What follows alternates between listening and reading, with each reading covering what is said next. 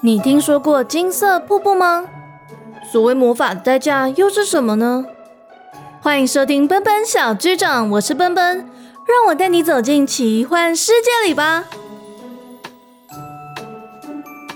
上一集说到，精灵王子丹影和人类公主渊羽终于重逢，他们在紫色的月光下亲吻时，旁边仿佛罩了层紫色的光柱，让渊羽的背后像是长了一对翅膀。却在转瞬间就消失不见。丹影握住渊羽的手，翠绿的如青川般的双眼就直视渊羽的琥珀色大眼。渊羽，你愿意让我说完去年来不及说的话吗？渊羽想起去年重月节前的紫色宴会和蘑菇金草草送到人类世界的卡片，苍白的脸上多了点红晕。我愿意。一道道的烟火就欢快地飞上天，在靛蓝的夜空里盛开成各种颜色的鸢尾花和羽毛图案的烟火。其中一枚最盛大的烟火，则在正中央画了枚宝盒。魔法师压低灰黑色的高礼帽，伸手沾了些弥漫在空气里的紫色月光，朝渊羽画了几个圈。渊羽感觉有股暖流从头顶窜到脚趾。身上的奇装就被染成了浅紫色，垫肩往下缩，露出她光滑白皙的肩膀。原本棉质质的衣料变成轻薄的丝绸，略低的领口上用云朵编织的细纱打了个蝴蝶结。裙摆在她走动时如花朵般绽放，散落的长发被紫色的月光梳理的带着淡棕色的光泽，发尾卷了个大波浪。魔法师先生，谢谢你。渊羽转向青川，水面漾起的涟漪慢慢变得透明如镜子，映照出了他和丹影站在一起的身影。丹影的红金色头发比他记忆中还要耀眼，脚上的鞋子泛了一圈月光，更衬得他自己脚上的马靴更加的破旧。魔法师看着他沉吟：“您还需要这些？”亮光一闪，渊羽的马靴就换成了银色缎布制的鞋。耳边则多了两枚紫色羽毛状的耳环，头上还别了来自初春的小花，手腕上缠了几圈银质的细手链。鸢尾花的坠饰在丹影举起他的手时发出清脆的声响。渊羽，我有很多话想要跟你说，但在这之前，他微微欠一欠身，红金色的头发在紫色月光里更加的耀眼。亲爱的渊羽公主殿下。我有这个荣幸，请您跳一支舞吗？渊羽就想起了过去好几个与丹影共度的宴会，而轻咬下唇，嘴角上扬，琥珀色的大眼闪闪发光，屈膝回了个礼。丹影王子殿下，这就要看我们会出席哪一场宴会喽。他虽然刻意微抬下巴这么说，却还是搭住丹影的肩膀，脚步轻点草地上的紫色光点。飘散在空气间的紫色光晕，忽明忽暗的闪烁着，演奏起欢快的音乐。魔法师摘下高礼帽，向他们鞠躬致意，右手指在背后轻弹，天空里的烟火宝盒随之弹开，从里头蹦出一道白光，编出一条蕴含紫色光晕的地毯，还朝地面叠了几层金色的阶梯。两位殿下，这里请。丹影想带渊羽走上阶梯。云雨却拉着他转了一个圈，并笑着倚在他的肩膀上说：“丹影，既然你都邀舞了，我们要不要就这样一路跳舞跳上去啊？”丹影将他的黑棕色发丝勾回耳后，羽毛耳环在秋风中微微晃动。你确定吗？记得那一年你第一次出席我的生日宴，在开场舞的时候还一直踩到我的脚。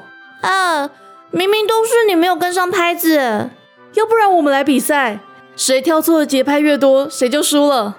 如果你输的话，要接受什么样的惩罚？那你想要怎么罚我？渊宇调皮的吐吐舌头，拉着他往走道上跨出第一步。那就还我一场专属于我的宴会吧。你这么说，我还要怎么赢啊？他们半跳跃着上了闪耀的地毯，因为忽快忽慢的乐曲而乱的节拍，笑倒在彼此的怀里。姑姑和果果在他们旁边摇摆着，草草因为过去几个礼拜在人类世界的旅程而累得倒在地毯上，跟花花一起打起了瞌睡，就被蕾蕾和嬷嬷拉住小手，重新加入蘑菇精们的舞蹈圆圈里。魔法师看地毯带着他们远离青川，就跟着消失在一道白光里。蘑菇森林那头就绽放出新的烟火。热热闹闹的声响让精灵们纷纷飞出了自己的蘑菇屋，看到了地毯从眼前经过。那是人类公主吗？终于要看到她和丹影殿下一起跳舞了。她还是那么漂亮哦。哎，你会不会觉得丹影殿下最近好像变帅了？话是这么说了，但我还是比较喜欢魔法师。忧郁的表情总是那么的沉着冷静。但他不是精灵哦。而且还有件事情真的很奇怪，就是一旁的精灵来不及弄清这精灵到底是觉得什么事物奇怪，一团白光就打断了他们的谈话。压低高礼帽的魔法师出现在他们面前，精灵们暗暗想着：为什么他明明没有翅膀，却总能稳稳地踩在空中？明明是个人类，却还是保有长寿。魔法师嘴角微扬，掀了掀高礼帽。每位精灵的手上就多了一张卡片。各位，我来为丹影殿下送上请帖。精灵们，你看看我，我看看你。夸奖魔法师的精灵只是满脸通红，紧握卡片发呆。先前直说奇怪的精灵倒先往前飞了几公分。请问这是为了庆祝重月节吗？不，就当做是丹影殿下生日宴的延续版吧。精灵们瞠目结舌地对看彼此，魔法师只是微微鞠躬，姿态比精灵还要优雅。请想想那场宴会里的宣言吧。跟上那道光，白光带领魔法师时，精灵们都恍然大悟，兴奋地追着拖曳长长紫色光束的地毯。他们的翅膀在飞行时抖落了红的、蓝的、黄的、粉的、绿的、白的、橘的等各种颜色的光粉。被紫色月光凝滞在空中，载着矮人智多星伊图尔的狮鹫就哗的一下穿过了这片光粉，老鹰般的大翅膀拍出的风也将光粉刮向在地毯间舞动的丹影和渊羽，并在渊羽的背上画了一对蝴蝶结般的翅膀。好久不见！渊羽对他们挥手，又忙着往左一踩，才没错过突然变快的音乐节拍。伊图尔挥手回礼。低头轻拍施救老鹰般的头颅，你看到了吗？看到了，看到了。施救说着，头往丹影和渊羽那里一点，又转了回来。难怪会跟那位有关。唉，魔法师真的知道自己在做什么吗？矮人，这样的话，你的诺言还算数吗？当然，我承诺过的事情。怎么能够反悔？他们在拌嘴中放慢了速度，拍落更多的光粉，让丹影和渊羽如置身在发光的雪景里。渊羽在光粉里凝视丹影的红金色头发和翠绿的眼眸，一再确认她的容貌神采。脚下踏的节拍一顿，丹影就带着他转了个圈。你在想什么？我只是觉得你好像变了不少，有吗？丹影有点不自在的摸摸头发，是不是这个发型不太适合我？渊宇摇摇头，笑弯了琥珀色大眼。你变得更像精灵王子了。丹影笑了，带着他跳完最后几个舞步，捧起一绺他的发丝，若有所思的看着渊宇。那你又在想什么？我在想，应该是你输了吧？怎么可能啊？渊宇嘟嘴。低头问蘑菇精们：“不然你们说谁跳错的拍子比较多？”花花翻了个身，草草茫然的看向蕾蕾。蕾蕾轻戳果果短短的右手臂，果果又健壮的左手环住姑姑站了起来。嬷嬷比向单影，姑姑比了个一，果果蜷曲身体，看起来像个零。而当嬷嬷指向渊羽，姑姑仍直挺挺的站着。果果也站直了身体，丹影举起渊羽的右手一吻，把他拉近了点。十次比十一次，我赢了。所以你想接受什么样的惩罚？渊羽还是嘟着嘴，但嘴角却藏不住笑意。你想罚我什么？那就跟我来吧。丹影牵着渊羽的手往底下一指，紫色地毯随之停靠在最高大鲜黄的蘑菇旁，朝下铺展一道长长的金色楼梯，没入一片银蓝色的光雾里。欢迎来到渊羽公主的生日晚宴。我的生日宴。渊羽吃惊地跟着丹影走下阶梯，底下的雾气随着他们靠近而缓缓散去。眼前的景象让他说不出话来，握紧了丹影的手。紫金色的布幔挂在蘑菇间，金色大长桌上铺着洁白的桌巾，各式渊羽怀念的菜肴就摆在上头。蓝紫色的光晕在旁边闪闪烁烁。餐桌正中央摆了四十六层的彩虹梅大蛋糕，顶端被放了蛋白霜丹影和蛋白霜渊羽。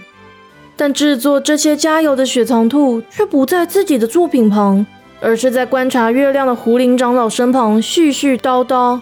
所以后，我跟你说吼，不是我在自夸，做大知道为了我就对了。像这次啊，我把这份单影哦就很棒，还知道又来找我做蛋糕。诶，狐灵，烟雨真的会来吗？嗯。狐灵长老在这个夜晚以来第一次回应，头不转，只是略略瞥了瞥四周，还是没看到徒弟魔法师的身影。等烟雨过来哟，我一定要问他有没有看到更多的甜点。我啊，除了彩虹梅，最近又发现一种坚果，吃起来呢香香甜甜脆脆的，好好吃哦。狐灵长老摸摸长胡须。终于忍不住皱眉，要张开口。旁边的白光一闪，他最钟爱的徒弟潇洒现身，帮忙接口道：“雪藏兔，元羽公主来了，你要不要先去迎接她？”我。雪藏兔迈开长腿，两只大耳朵弯了弯。狐狸，跟你聊天很开心。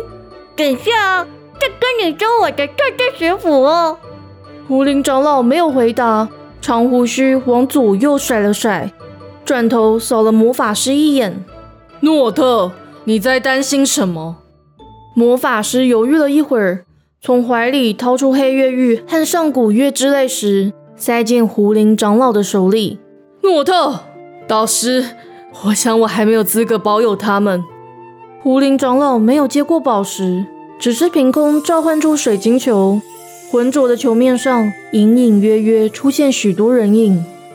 我既然已经同意你的计划，你也守住承诺了，那么就算要我倾尽魔力，也要维持这世界的平衡。魔法师没有回答，胡林长老就垂下淡灰色的眼眸，指尖轻点水晶球，口中喃喃自语：“不行，你去那里，而你来这里。”他将几个人影换了个位置，小小的人影不断挣扎。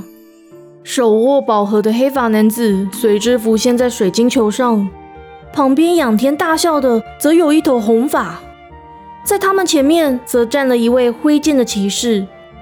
黑发男子做事要打开宝盒时，魔法师伸手取了点薄薄的紫月光，封住宝盒的开口，让水晶球再次恢复成平静无波纹的表面。狐灵长老看向他。魔法师已经挺直背脊，脸上再度扬起一抹惆怅的微笑。导师，宴会快开始了，我先去帮两位殿下。他微微鞠躬，转身离开时，感觉到胡林长老的视线跟着自己走到金色的阶梯旁，也走向说的口沫横飞的雪藏兔。所以啊，我就做了四十六层的大蛋糕给你，之后啊，要吃更多更多我家的料理。把之前的都补回来。他突然停住了口，指向渊羽的背。哎，你的背后怎么多了个东西啊？渊羽转头，竟然多了一对蝴蝶结的翅膀。他惊慌想碰翅膀，却怎么也摸不到形体，翅膀就隐形在夜空里。魔法师沉着走了过来，手里刚捻熄一盏月光。这就是交换您和奇欢的条件。也是唯一的办法。希望能够扰乱他的判断。是要扰乱谁的判断？魔法师却只是苦笑。有些魔法不宜说破。他又转向丹影，丹影殿下，时候差不多了。丹影摸摸领口的紫色蝴蝶结，看渊羽低垂黑棕色的长睫毛，就一把拉起他的手，以指腹轻轻摩搓他的掌心。渊羽，我们走吧。渊羽终于放下心，暂时不再想着翅膀代表的意义，而跟着丹影一起走在越来越蓝的月光下。所有的精灵盯着他们看。不知何时到来的精灵国王雷鸣和王后露霜坐在较高的蘑菇上，背上的金色大翅膀微微的拍动。临时被召来的宫廷乐师扶正假发，等待丹影的指示。丹影带着渊羽走到餐桌的大蛋糕前，拿起玻璃杯，轻轻敲了敲。魔法师对丹影一比，让精灵王子的声音能清晰的响遍蘑菇森林间。谢谢大家百忙之中来到这里。我在年初的时候为人类公主渊羽准备了一场宴会，但她因为种种的原因而不克出席，所以我又准备了一场属于她的宴会。预祝她生日快乐！渊羽和所有精灵的手上都多了一杯彩虹梅汁，丹影的杯中也多了亮红色的液体。他们举杯，跟着渊羽一饮而尽。丹影放下杯子，拉平领口的皱褶，握住渊羽的手。渊羽，我去年就想跟你说，说那个，就是请你，呃，你愿意，你愿意。他突然意识到蘑菇精们在一旁跳来跳去，精灵们都睁大眼看他想要怎么完成未完的问句。而觉得口干舌燥，一瞬间又变回原本的个性，想要躲回自己的蘑菇屋。烟雨就握紧了他的手。答应，谢谢你帮我准备这一场宴会。没办法见面的这半年来，我常常会想起在这里的日子。他的琥珀色大眼闪闪发光，脸上又微微泛着红晕。所以，你愿意永远当我的翅膀吗？丹影听了，觉得身旁的说话声离自己好遥远，这世界仿佛只剩下他和渊羽，而终于能够顺利的开口：“我愿意。”残存在空气间的紫月光，就在他们的无名指上各雕了一枚羽毛造型戒。渊羽的多镶了颗紫水晶，丹影的则多了颗祖母绿。精灵们欢呼，纷纷跳进舞池里。雪藏兔则一边迈开长手长脚，一边要跑到蛋糕旁。咦，你们赶快吃，很好吃哦！他的话还没说完，姑姑就指挥蘑菇精们拉住他的尾巴，不让他打扰相依相偎的丹影和渊羽。紫的和金的光晕在大家的笑语里闪烁着，并绕着精灵王子丹影和人类公主渊羽旋转。他们一个讲起自己在矮人矿坑的经历，一个则描述逃出王城、找寻结界的旅程。而他们现在终于能够手牵手，无名指上的戒指闪耀光芒，仿佛真能抛开所有魔法的代价，忽略渊羽背上时而出现、时而消失的蝴蝶结翅膀，也仿佛能够抵御逐渐成型的黑影。